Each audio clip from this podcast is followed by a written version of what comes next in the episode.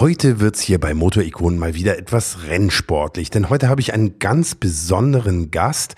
Karl Wendlinger ist heute dabei. Da freue ich mich wirklich ganz besonders. Ich war bei ihm zu Hause. Er wohnt, naja, fast um die Ecke und wir haben uns über eine Menge spannender Themen unterhalten. Über seine frühe Zeit im Formel-3-Team von einem gewissen Dr. Helmut Marko, der damals auch sein Manager war, über ein ziemlich unerwartetes Zusammentreffen mit zwei anderen jungen Herren in einem Privatjet, über ein wichtiges Blatt Papier von Gerhard Berger für sein erstes Rennen in der Gruppe C, über Billardspiele mit Michael Schumacher, über Karl Wendlingers erstes Rennen in der Formel 1 und so weiter und so weiter. Und wir sprechen heute natürlich über Karl Wendlingers ganz persönliches bestes Auto aller Zeiten den enorm erfolgreichen und für ein Rennauto, wie ich finde, auch ziemlich hübschen Mercedes Sauber C11. Das alles und noch so einiges mehr hier heute bei Motorikonen, also bleibt dran, bis gleich.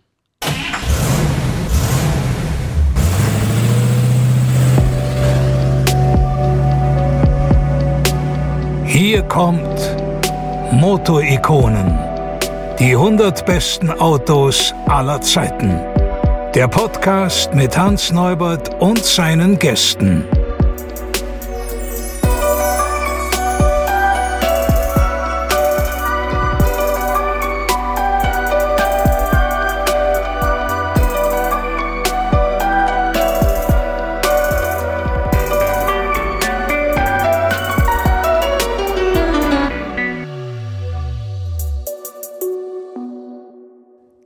Ich freue mich sehr. Karl Wendlinger ist heute zu Gast bei Motorikonen, einer der bekanntesten und sicher auch einer der talentiertesten österreichischen Rennfahrer überhaupt. Wir alle kennen ihn ja noch als Ex-Kollegen von Michael Schumacher und Heinz-Harald Frenzen, damals im Mercedes Sauber Junior Team und später dann auch als hochbegabten Nachwuchsfahrer in der Formel 1, der immer wieder echte Zeichen setzen konnte ich freue mich sehr darauf, heute mit ihm ganz ausführlich über seinen Werdegang als Rennfahrer zu sprechen, über die ersten großen Erfolge, über den Einstieg in die Gruppe C und das vielleicht beste Rennauto seiner Karriere, den Mercedes Sauber C11, dessen Motor übrigens einigen von euch sehr bekannt vorkommen dürfte. Aber dazu später mehr.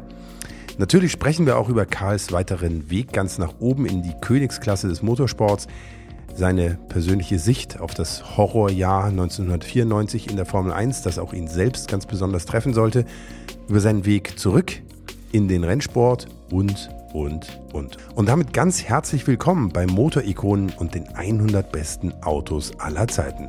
Mein Name ist wieder mal und immer noch Hans Neubert, bisschen erkältet heute, aber geht schon wieder. Ich freue mich sehr, dass ihr mit dabei seid und jetzt würde ich einfach mal sagen, los geht's. Herzlich willkommen beim Motorikonen Karl Wendlinger. Ja, danke, freut mich sehr. Mir auch. Wir sind hier bei dir in Kufstein, das ist so die Heimat, wo du auch groß geworden bist, gell? Ja. Kufstein geboren, aufgewachsen, zur Schule gegangen. Mhm. Äh, ja, und gelebt, bis ich circa Anfang 20 war. Mhm. Und dann hat es mich ins Ausland getrieben. Mhm. mhm. Auch schon wegen Racing oder auch wegen, wegen Rennsport, ja, genau. Aber ja, äh, warum? Zuerst nach Deutschland, kurz, dann nach Monaco. Hat auch einen bestimmten Grund, weil man immer in der Wärme ist und dann sehr Radfahren kann. und da bin ich lang gewesen und dann bin ich wieder 2004 mhm. zurück nach Kufstein. Mhm. mhm. Mhm. Was viele, glaube ich, nicht wissen, auch dein Vater war auch schon Rennfahrer und zwar gar mhm. kein so schlechter, gell? Ja, ich habe das eigentlich immer vielleicht ein bisschen zu wenig gesagt, aber wenn mhm. ich ein Talent zum Rennfahren habe, dann habe ich das von meinem Vater. Ja. Mhm. mhm. Und ich bin auf, oder meine, mein Großvater ist, hat, ich glaube 1960er Jahre eine Autowerkstatt aufgemacht in, in, in mhm. Kufstein. Mein Vater hat dann, ich glaube Mitte der 70er Jahre einen Teil davon übernommen und selbst mhm. geführt. Also mit Autos bin ich immer äh, in Kontakt gewesen, von klein auf. Und mein Vater ist selber, ich glaube, von 1966 oder 65 weg Autorennen gefahren. Mhm. ist ja damals so gefahren worden ist, Bergrennen, Flugplatz, Rennstrecke hat es zu dem Zeitpunkt noch gar keine gegeben in Österreich, weil ich glaube Salzburgring und, und dann der Österreichring, also Zeltweg ist ja dann später entstanden, Ende 60 oder so oder 70. Ja, und so ist er gefahren. Und das hat mich begleitet. Und bis, bis 1983, die letzten Jahre, ist ein Alpha Sud Pokal gefahren, also Alpha mhm. Sud Cup. Und meine Lieblingsbeschäftigung war damals schon immer, soweit ich mich zurückerinnern kann, bei den Rennen dabei zu sein. Mhm. Und das einfach dabei zu sein, Autorennen zu sehen, zu ja, beobachten, im Fahrerlager zu sein. Und so ist es dann entstanden, einfach, einfach mein Interesse und mein, oder, oder mein Wunsch, das einmal eben machen zu können. Mhm. Eigentlich, ich glaube, es war ein Autohaus, gell, das ja. er geführt hat. Wäre es wahrscheinlich eigentlich für was anderes eingeplant gewesen, oder? Hättest wahrscheinlich äh, das Autohaus übernehmen sollen oder so, ja, oder? Ja, und damals war das noch ein bisschen anders. Ich meine, da hat es geheißen, der Bub wird Automechaniker oder lernt Automechaniker und darf dann mal diese Werkstatt übernehmen, wenn er älter ist. Ja. Dass das ganze Autogeschäft und eigentlich ja alles, wie soll ich speziell die kleinen Werkstätten, alles, dass das ein bisschen schwieriger geworden ist. Ja und ich zwar Automechaniker gelernt habe und dann als Mechaniker Zeit lang gearbeitet habe, aber dann eigentlich schon froh war, dass ich in dieses Geschäft nicht einsteigen habe müssen. Mhm. Mhm. Mhm. Wie ging es dann los mit dem Rennfahren bei dir? Ja, dann bin ich vier Jahre, also vier Jahre, ich bin von 1983 bis 86 Go-Kart-Rennen gefahren, vier Jahre. Und wie soll ich sagen, mein Vater, der hat nie so viel geredet, aber irgendwann im Herbst 82 hat er gesagt, so, jetzt fahren wir nach München, nach Garching, weil er sich davor informiert hat mhm. über österreichische Kartrennfahrer.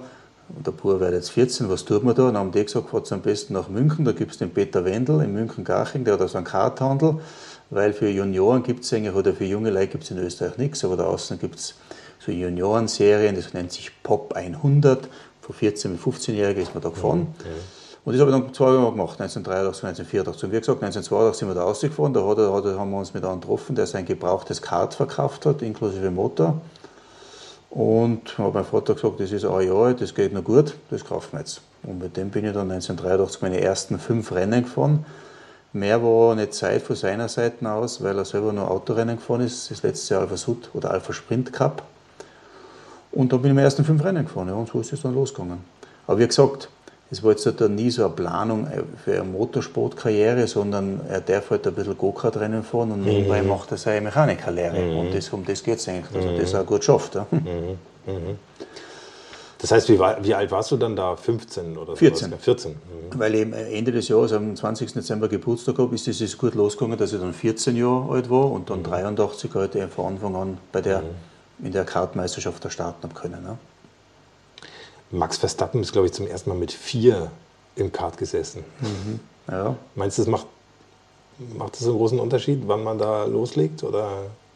Ich denke mir immer, oder denke mir das heute noch, heutzutage ist ja ab 16 darfst du Autorennen fahren, früher war es ab 18. Und da ist die Einstiegsklasse so traditionell Formel 4 1600 gewesen, 1600 mhm. Kubik. Mhm. Jetzt gibt es die Formel 4 für 16-Jährige. Sprich, wie du sagst, die hucken teilweise die Kinder unter 10 Jahren schon in die Karts. Mhm. Vielleicht ist es Erfolgsversprechen, wenn du es durchhältst als Kind. Nur ich glaube, so als 8-, 9-, 10-Jähriger hast du teilweise andere Interessen, als wir immer auf irgendeinem Go-Kart-Rennen oder Go-Kart-Strecke zu sein und dort zu fahren. Aber bei Verstappen ja, hat es ja sehr, sehr gut funktioniert, wie man weiß. Ich glaube, bei Michael Schumacher hat es auch funktioniert, weil er mit seinen Eltern zusammen ja mehr oder weniger auf einer Kartstrecke, wo sein Vater der Streckenwart, wo er aufgewachsen ist und da auch sicher schon früh genug drin gesessen ist. Aber ich denke mir immer, wenn du ein gewisses Talent hast, dann gelangst, wenn du heutzutage vielleicht als 12-Jähriger, 12-, 13-Jähriger anfängst, drei Jahre fährst, wenn du dann Erfolg hast, dann musst du eh in der Formel 4 das selber finanzieren, sage ich jetzt einmal, von 99 mhm. Prozent der Leute. Also ist es nicht so tragisch, ob es fünf, drei oder sechs Jahre oder sieben Jahre Kart fährst. Also ich glaube, wenn du es in drei Jahren Kart nicht schaffst, ein gewisses Talent zu zeigen, dann schaffst du es in fünf Jahren nicht. Mhm. Und deswegen würde ich sagen, gelangt das auch leichter. Mhm. Aber trotzdem, es ist alles anders, es ist heutzutage früher das Ganze, wie es eben zu meiner Zeit war. Du huckst dann als 16-Jähriger, sollst du in der Formel 4 sein, was ja extrem viel Geld kostet. Und am besten sollst du gleich gewinnen, dann sollst du nächstes Jahr in die Formel 3 gehen, sollst du da schon gut, sehr gut sein, sondern dann holst du in die Formel 1. Also es ist alles ein bisschen anders vom Ablauf, als es früher war. Und vielleicht deswegen auch mit Sicherheit nicht einfacher heutzutage. Mhm. Wer waren denn dann, du hast ja das Thema Geld gerade schon angesprochen, wer waren so deine Förderer? Kann man das sagen? Meine Eltern. Ja. Ganz klar. Damals war es so vom, vom finanziellen her noch überschaubarer, als es heutzutage ist, aber es hat auch schon ein bisschen Geld gekostet. Und du hast halt dann an Eltern den Vater braucht, der, die, der das finanziert hat, der die zu den Rennen gefahren hat mit dir und dann der Mechaniker war. Ja. Mhm. Und ja, anders wäre das nicht gegangen. Aber wie gesagt, ich glaube, vom finanziellen her ein bisschen überschaubarer, als es heutzutage war.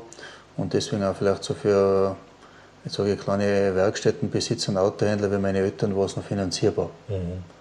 Aber klar, es war auch, weil da war da die dann, wenn dann der, also so in der Werkstatt der Ölvertrag verlängert worden ist mit irgendeinem Ölhersteller, dann ist halt diese Prämie fürs Kartfahren verwendet worden. Kart gewandert. Und nicht für die Eltern fürs Urlaubfahren. Ja, ja.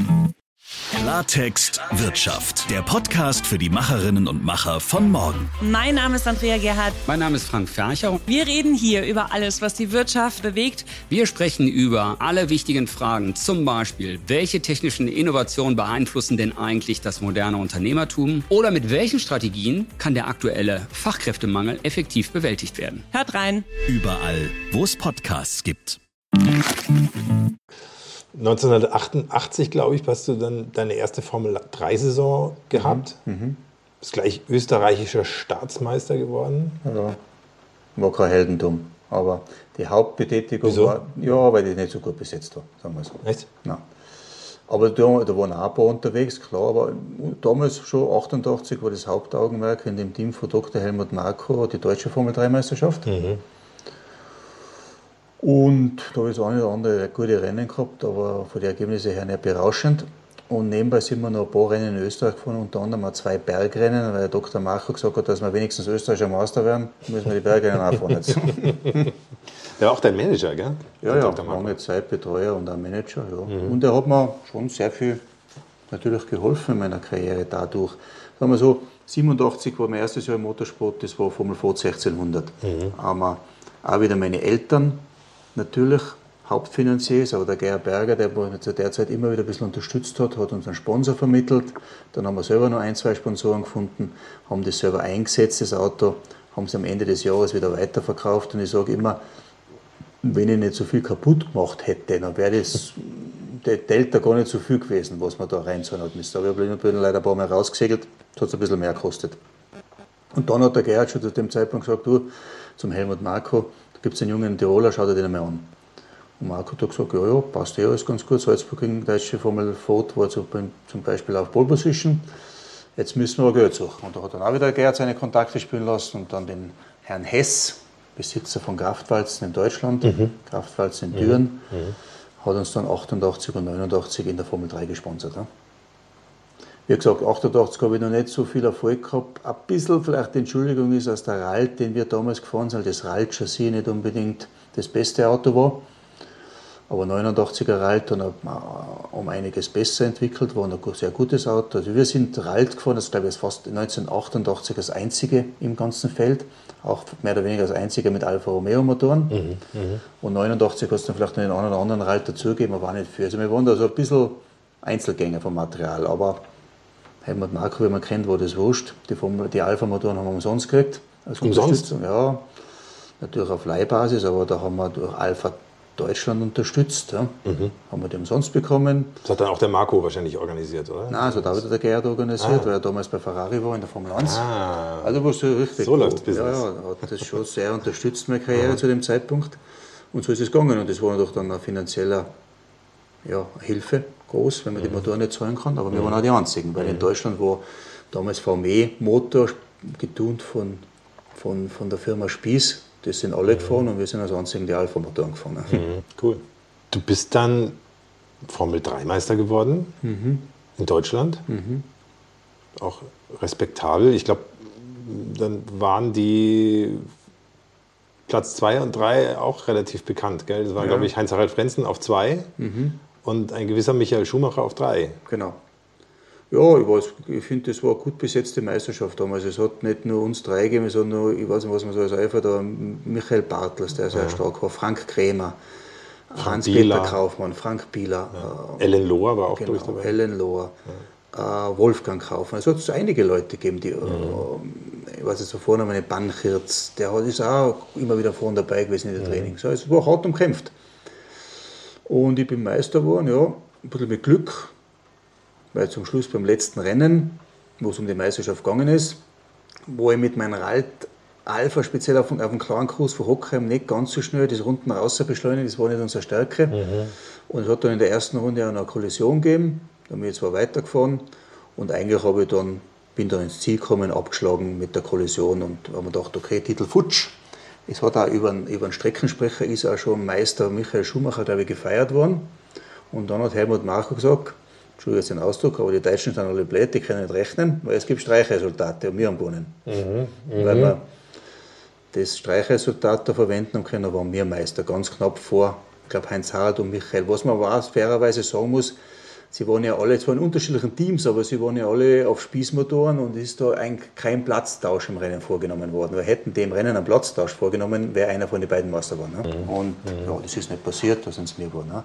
Was man zu dem Zeitpunkt aber nicht noch, ja, das war eine wichtige Saison für mich, weil danach äh, sind wir dann in das Mercedes-Benz Junior Team aufgenommen worden. Ja. Genau, und zwar ihr alle drei. Gell? Ja, alle drei. Und was wir aber nicht gewusst haben, wir sind eigentlich schon Jochen Nerpasch, glaube ich, hat als Mercedes-Benz Motorsportchef zu dem Zeitpunkt das schon Anfang des Jahres 89 in die Wege geleitet, dass das Team entstehen soll, das Jugendteam, Juniorenteam. Und aus der deutschen Formel 3 Leute heraus. Und wir sind eigentlich schon das ganze Jahr beobachtet worden. Oh, und ohne dass ihr es wusstet? Ohne dass wir es wussten. Ja. Aha, aha.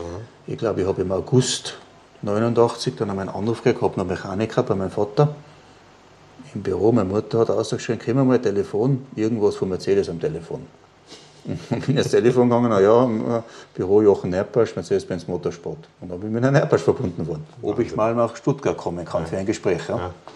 Und so bin ich nach Stuttgart gefahren das erste Mal, ich glaube Ende August oder Ende August, ja oder August, weil dann hat er mich eingeladen, nach Spa vorbeizukommen zum Gruppe C-Rennen, ich glaube es war Anfang September, um das einmal zu sehen, mhm. mal vorbeizusehen. Da waren noch keine Verträge jetzt irgendwie besprochen, aber ja.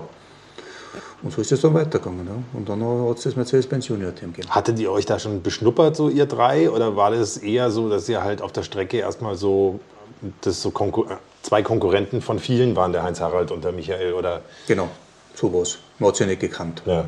Man hat sie nicht gekannt. Ich habe zu dem Zeitpunkt sowieso relativ wenig gesprochen.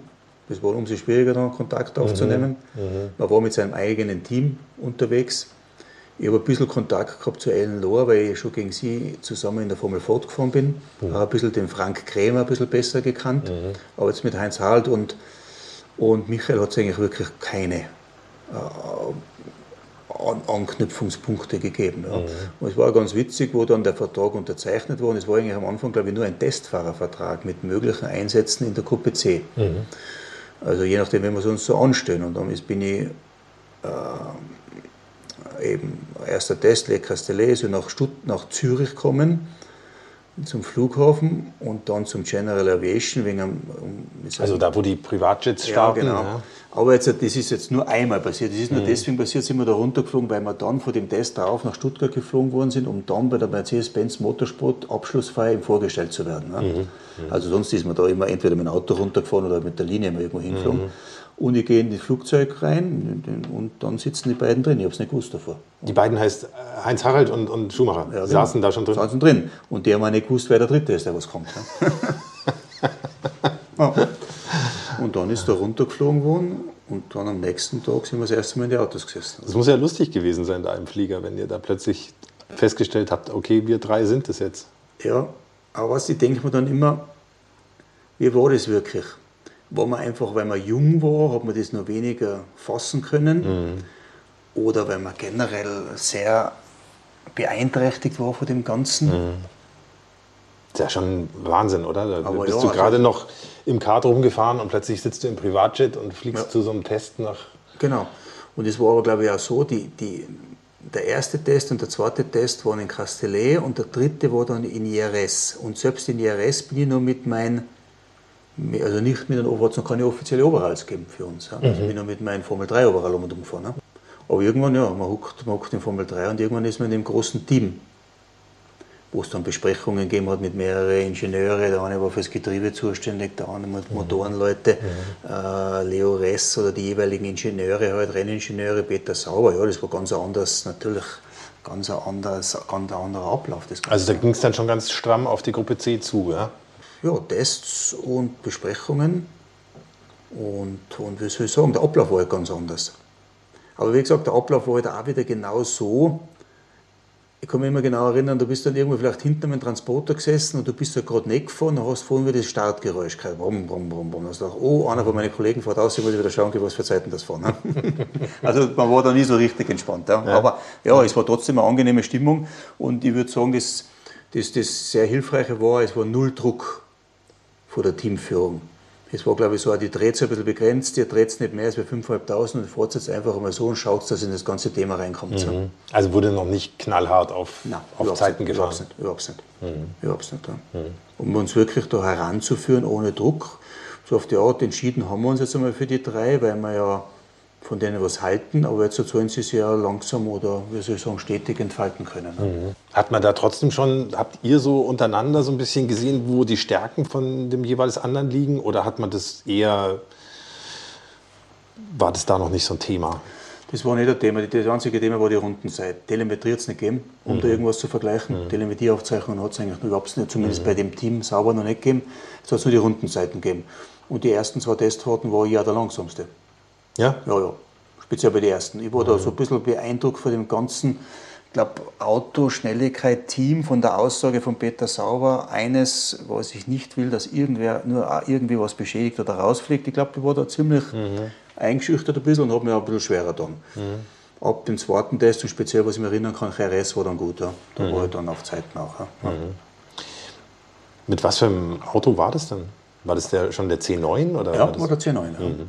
Es war der C9 und ich bin dann irgendwie zu dem, ähm, wie soll ich sagen, zu dem Glück gekommen, das erste Rennen der Saison in japanischen Suzuka fahren zu dürfen, zusammen mit Jochen Maas. Jochen Maas, also das eine Auto war Jean-Louis Schlesser, Mauro Baldi, die sind das ganze Jahr zusammengefahren. Mhm. Am zweiten Auto war Jochen Maas das ganze Jahr und wir waren abwechselnd. Und ich bin Suzuka gefahren und bin ja, super Strecke zum Anfang, ja, oder? Super Strecke und bin äh, Monza, dann das zweite Rennen habe ich auch fahren dürfen. Mhm. Ja, aber Suzuka, ich war da noch nie. Und dann ist wirklich so, erstens, und das habe ich in meiner Karriere dann später oft gemerkt, äh, mit, mit, mit Freude zwar und gut vorbereitet, aber ohne Erwartung und mit, mit irgendwie mit Demut bringst du eine beste Leistung. Mhm. Weil da hast du keinen Druck, mhm. da denkst du, ich fahre jetzt einfach, ich kenne das nicht. Mhm. Und da war es auch wieder so, ich meine, die Strecken hat mir Geier Berger am Blattl Papier erklärt. Ja, das geht voll, da lupfst du ein bisschen, das geht voll. Ja, da spart Bremsen. Ja. Mhm. Und so war das. Und so habe ich das im Kopf gehabt und habe ich es auch gemacht. Wann, wann, hat er das gemacht, bevor du losgeflogen ja, bist? Ja, bevor ich losgefahren bin. Ah, ja. Also ah, vier Wochen vor dem, vor dem, oder drei Wochen vor dem Suzuka. Hat mir sehr viel geholfen. Und die haben dann auch gesagt, ja, wie hast du denn die Strecken jetzt so schnell hinter gehabt? Und so, ja, ist mir erklärt worden. Ne? Aber man dachte aber einfach fahren fahren und, und schauen und, und, und, und jetzt nichts beweisen wollen und dann ist es gut gegangen. Mhm. Mhm. Wir sind dann Zweiter geworden bei dem Rennen, aber meine Leistung hat passt. Und obwohl ehrlich ist mir, was heißt, ein gewisser Stein vom Herzen gefallen, weil du ja nicht gewusst, was für geht. Das also auch mit dem Benzinsparen, was ja das äh, Lift and Coast, was du im QPC fahren hast müssen. Du hast ja statt bei 100 Meter bremsen bis bei 115 Meter vom Gas gegangen und hast ihn rollen lassen oder erst bei 90 Meter bremst, mhm. um so auf den Benzinverbrauch zu kommen, mhm. um die Stunde zu überstehen mit dem, mhm. mit dem Benzintank, mit dem vollen. Mhm. Weil so ist es gegangen, es waren drei Stunden Rennen. Jochen Maas ist in der ersten Stunde gefahren, nach einer Stunde rein, kam ich die zweite, er die dritte wieder. Mhm. Und da hast du einfach mit dem Benzinverbrauch rüberkommen müssen. Und da war noch keine Live-Anzeige im, im, im, am Cockpit. Die haben das immer nächste Runde rausgehalten. 100% maximal, am besten war mal 98% oder maximal 29. Über 100 war schlecht, aber da wärst du nicht rausgekommen, mhm. die Stunde. Ja, mhm. Mhm. ja. ja Biturbo, der hätte wahrscheinlich auch ganz schön was reingesaugt, wenn der, genau. Wenn der Vollgas gefahren wäre. Die ganze Zeit. Ja, man ist schon, schon viel Vollgas gefahren, aber es war natürlich, ist der, der, Motor war schon grandios, was da drin war, dann in dem C9 und später dann ab dem zweiten Rennen Monza war es auch, auch ich schon oder mit Jochen Maas zusammen in dem C11, in dem mhm. Modell von 1900. 90 mhm. mit dem Auto. Was ja nochmal ein ganz neues Auto war, gell? Ja, das ja, war ja, ja ein erste, richtiges Kohlefaserauto. Genau, Kohle, Kohlefaserauto. Und auch wenn man so, so sieht, von der, vom Profil her ein bisschen länger als wieder, mhm. als wieder C9. Mhm. Tolles Auto. Mhm. Tolles Auto. Und Motor, ein tolles Triebwerk, ja. Und so war das dann noch schon ein bisschen leichter für uns, auch für, für uns Junioren da reinzukommen, weil das Auto selber von der Qualität her so gut war. Ja, es war lustig, weil ich habe ja im Vorgespräch dich gefragt, äh, was für dich so das ich meine, die Unterzeile hier heißt ja die 100 besten Autos aller Zeiten. Ich dich gefragt, was für dich das beste Auto aller Zeiten ist, dann hast du sofort äh, sauber C11 gesagt. Mhm, mhm, eigentlich schon, ja. Hat man sich da als Fahrer einfach reingesetzt und ist gefahren oder warst du da auch viel mit an der Technik dran von dem Auto? Ich meine, das Auto war ja dann auch erstmal neu eigentlich. Ja, ja. Nein, gar nicht. An der Technik war ich gar nicht dran.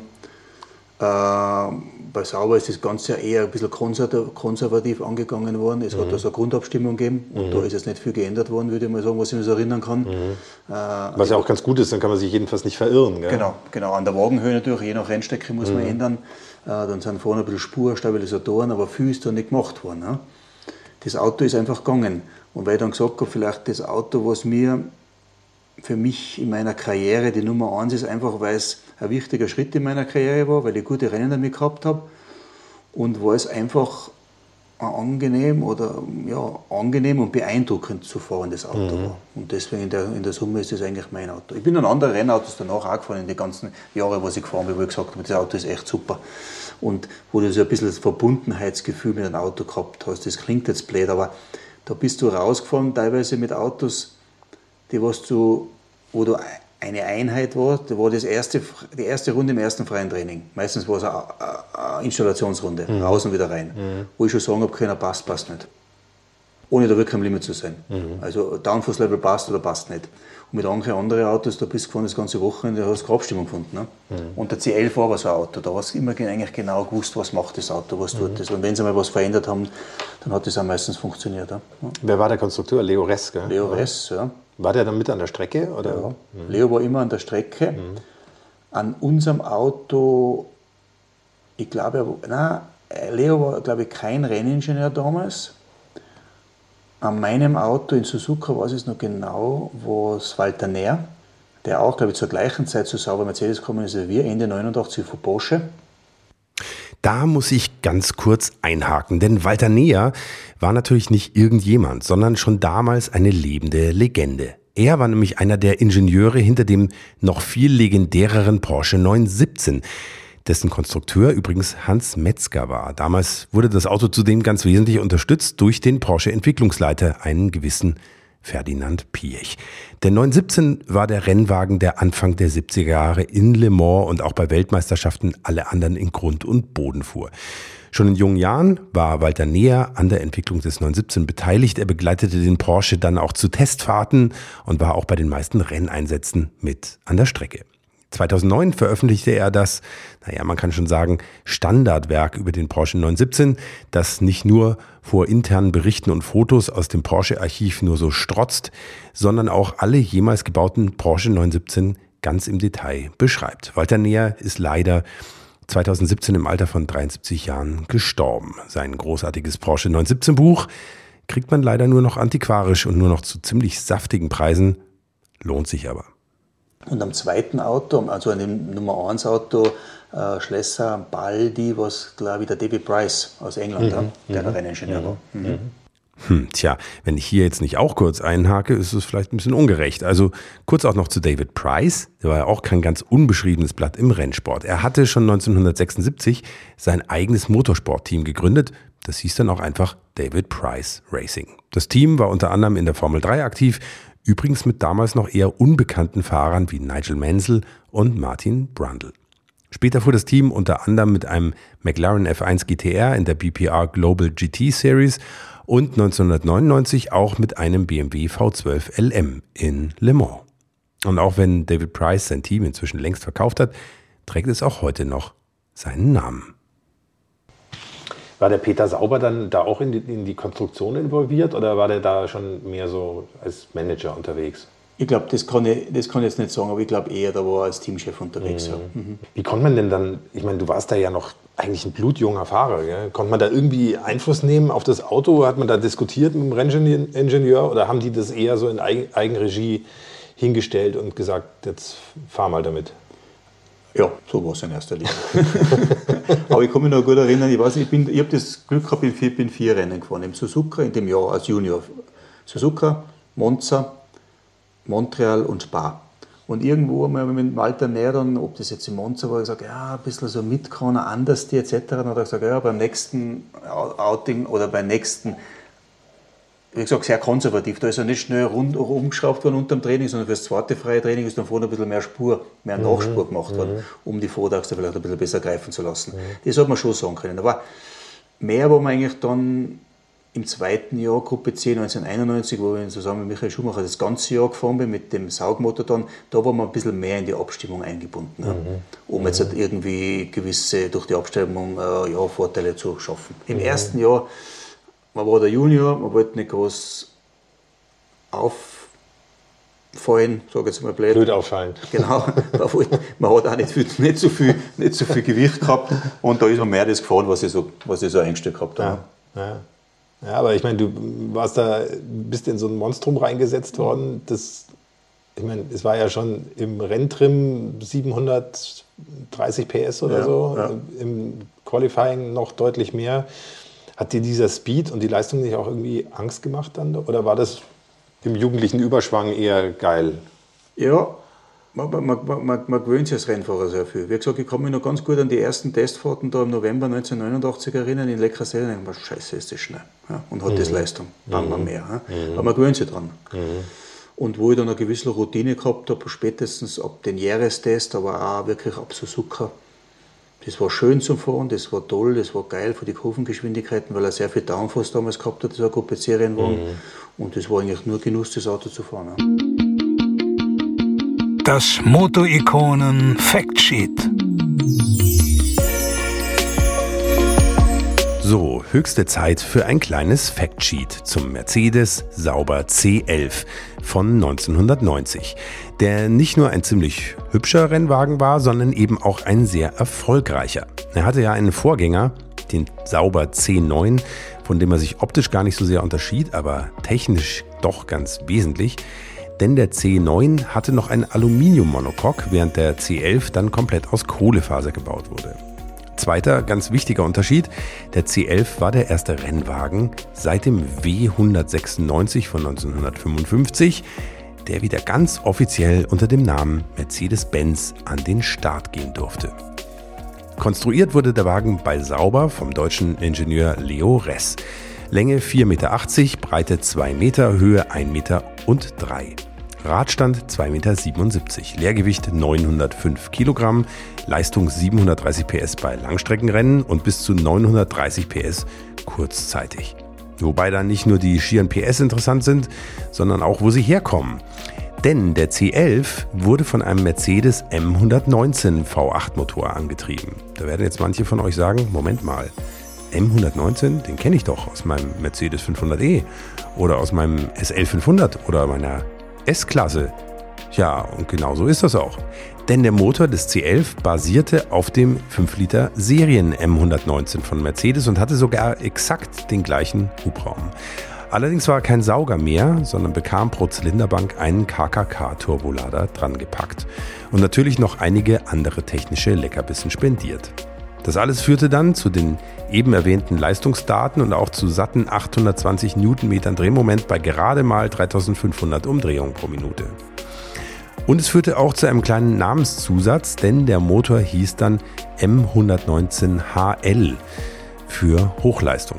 Kombiniert wurde der Motor mit einem manuellen Fünfganggetriebe und damit war der C11 dann, je nach Getriebe und Hinterachsabstufung, für über 400 km/h gut.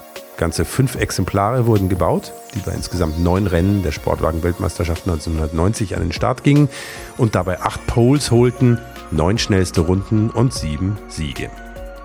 Die logische Folge war dann auch die Fahrerweltmeisterschaft und die Konstrukteursweltmeisterschaft. Kleine Anekdote am Rande, der Wagen hieß nur deshalb C11 und nicht C10, weil C10 sich einfach nicht so gut aussprechen ließ. Das C wiederum leitete sich nicht nur von der Gruppe C ab, sondern auch von der Frau von Peter Sauber. Die heißt nämlich Christiane. Tja, und dann würde ich sagen, werfen wir das Ding mal an und hören, wie er so klingt, der C11. Kleine Vorwarnung, er klingt etwas anders als eine Mercedes S-Klasse.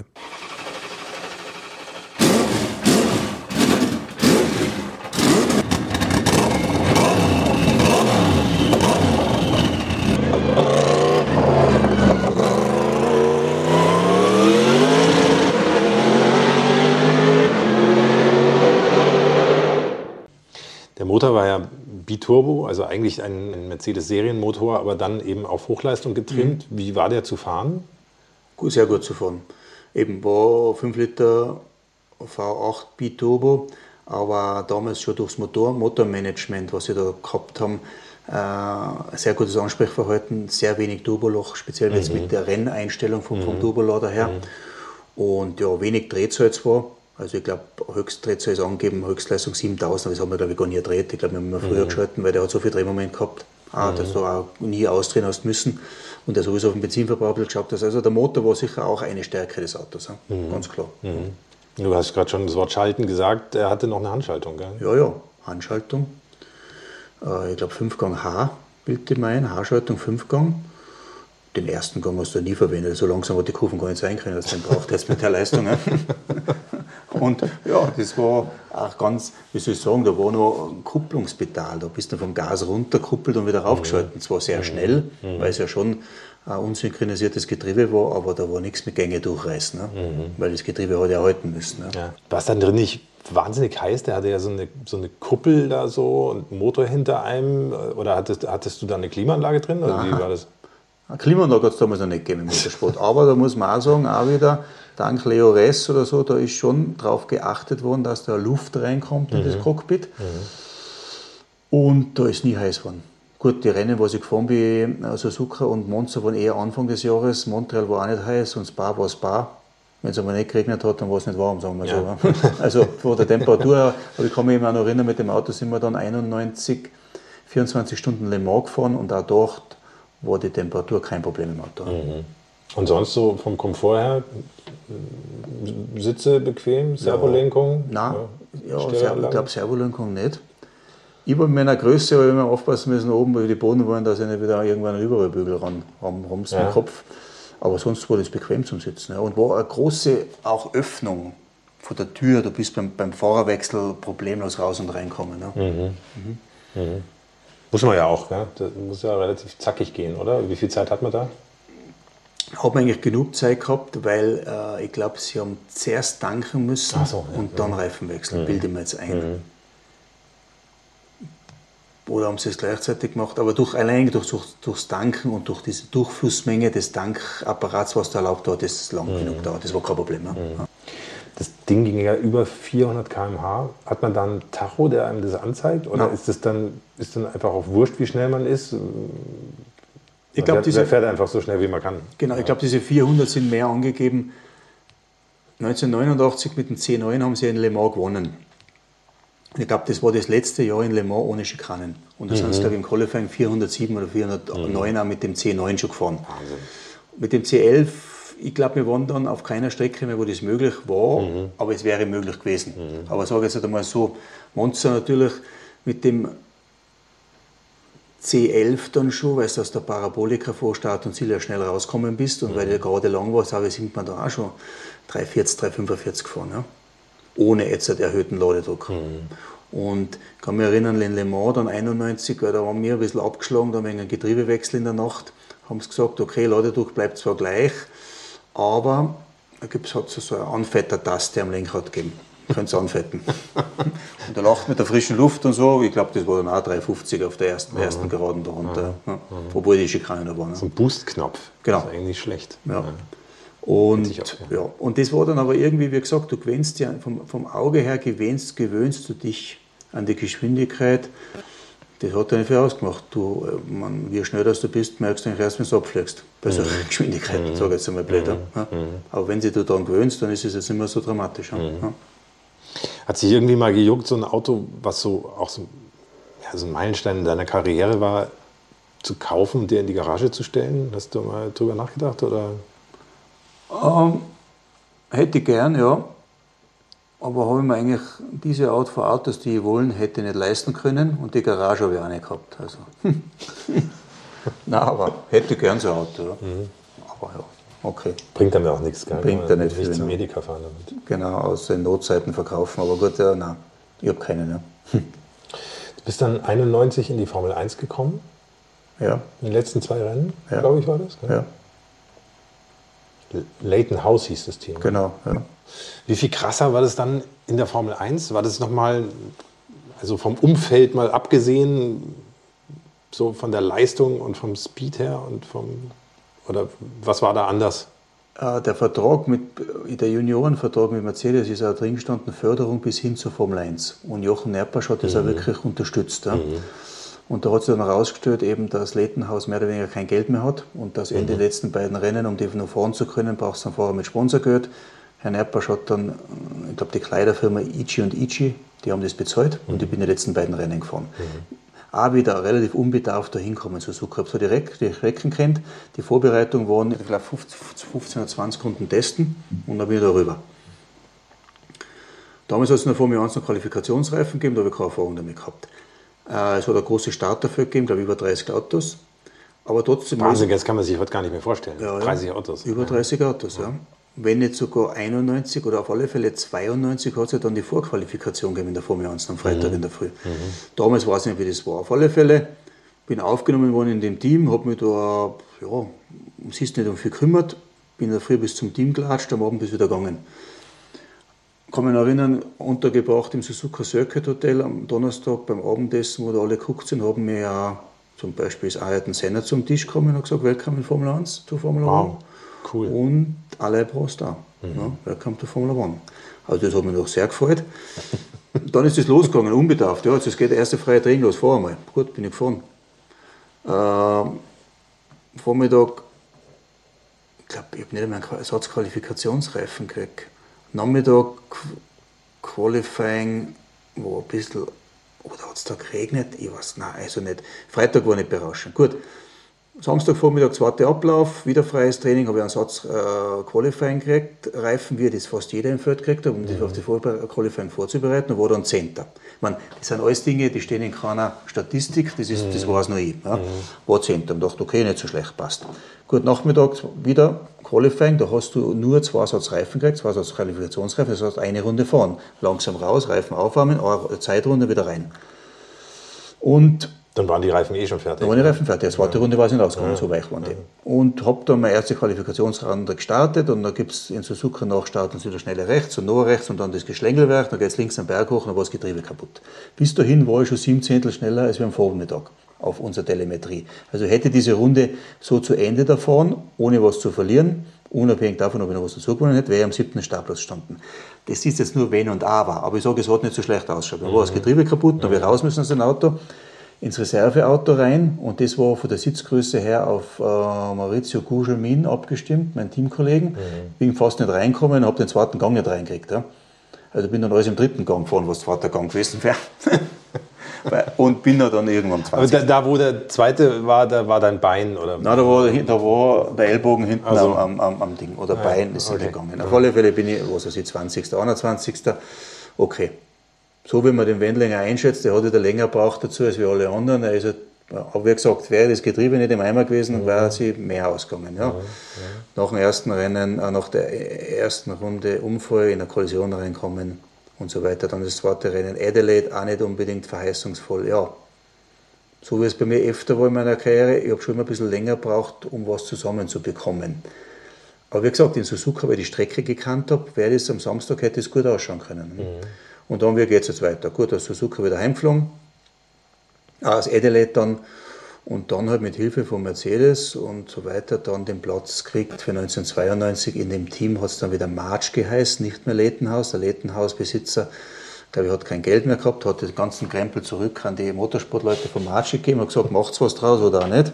Die haben dann gesagt, okay, umnennen in March wieder, wie es davor geheißen hat, vor der Lettenhaus, bevor er als Lettenhausbesitzer eingestiegen ist. Und dann hat es geheißen, ja, braucht es ein bisschen Sponsorgeld und Unterstützung kannst du bei uns 1992 fahren. Mhm. Und mit Hilfe von Mercedes wieder und sauber ist es aufgestellt worden, das Geld. Und dann bin ich 92 eben dann meine erste nicht volle Saison gefahren. Da hat es 16 Rennen gegeben. Die letzten beiden bin ich nicht gefahren. Ich habe nur einen Vertrag für 14 Rennen gehabt, weil da schon festgestanden ist, dass sauber mit hoffentlich Unterstützung von Mercedes in die Formel 1 einsteigt. Mhm. Und Ende zwei, Herbst 92 eh schon genug Testfahrten dann sind, um bei Sauber eben das Auto zu testen. Das also es war jetzt nicht einfach nur so Generosität von Mercedes, sondern das war natürlich alles ein langer Plan. Gell? Das war schon ein Plan. Das ja. war in der schon Vorbereitung, dass ich die Erfahrung danach habe, um 93 bei Sauber Mercedes äh, eben in der Formel 1 starten mhm. zu können, dass es auch Sinn mhm. macht. Ja. Mhm. Trotzdem noch mal, was war es für so ein Gefühl, plötzlich bei diesen ganz Großen dabei zu sein? Ich meine, hinter der Formel 1 kommt ja einfach nichts mehr. Mhm. Dann warst du plötzlich da äh, auf der Rennstrecke mit, hast gerade schon gesagt, Prost und Senna gratulieren einem, dass man dabei ist. Und diese ganzen Leute laufen dann da rum, diese großen Namen. Nelson Piquet war, glaube ich, auch noch unterwegs. Nigel Menzel. Ja, Michael Berger. Schumacher war ja auch, genau, Gerhard Berger war dabei. Ja, ja. Das war schon cool, oder? Ja. Weißt du, ich war früher ziemlich gefühlsgehemmt. Mhm. Ich habe mich zwar das schon gefreut. Mhm. Und irgendwie, Aber nach innen? Nach innen, ja. ja. So kann er es mitgekriegt. Ja, ja. Aber ich habe mich schon gefreut, weil ich mir gedacht habe, mein Traum Formel 1, ich bin jetzt dabei. Und den Traum hat es aber nicht gegeben, als sage jetzt als 14-Jähriger, 15-Jähriger. Der Traum ist dann irgendwann einmal gekommen, wo ich gesehen habe, ja, Formel 3 funktioniert gut. Jetzt bin ich in dem Mercedes-Benz Junior-Team, Förderung bis hin zur Formel 1. Das wäre aber toll, wenn ich das schaffen würde. Ja? Mhm. Aber da hat es nicht einen Plan gegeben, der abgearbeitet worden ist oder so. Da hat man einfach geschaut, man, man versucht eine Leistung zu bringen und wie geht es weiter. Hoffentlich mhm. geht es gut weiter. Mhm.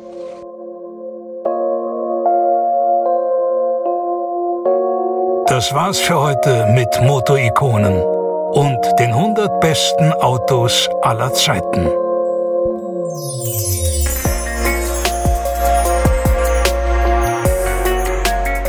Tatsächlich. Das war's für heute mit Karl Wendlinger und dem Mercedes Sauber C11. Aber das ist gar nicht so schlimm. Denn der zweite Teil, der kommt ja schon in zwei Wochen.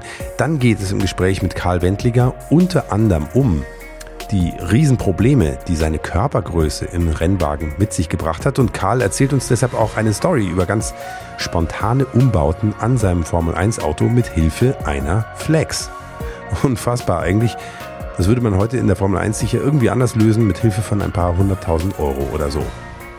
Außerdem sprechen wir über Karls Hungerprobleme im unterfinanzierten March-Team und über die spontane Spaghetti-Hilfe durch McLaren über das wirklich tragische Formel-1-Jahr 1994 mit den tödlichen Unfällen von Ayrton Senna und Roland Ratzenberger und natürlich auch über Karls Sicht auf seinen eigenen schweren Unfall 1994 in Monaco und seinen erfolgreichen Weg zurück hinters Lenkrad. Also vieles, was da noch auf euch wartet.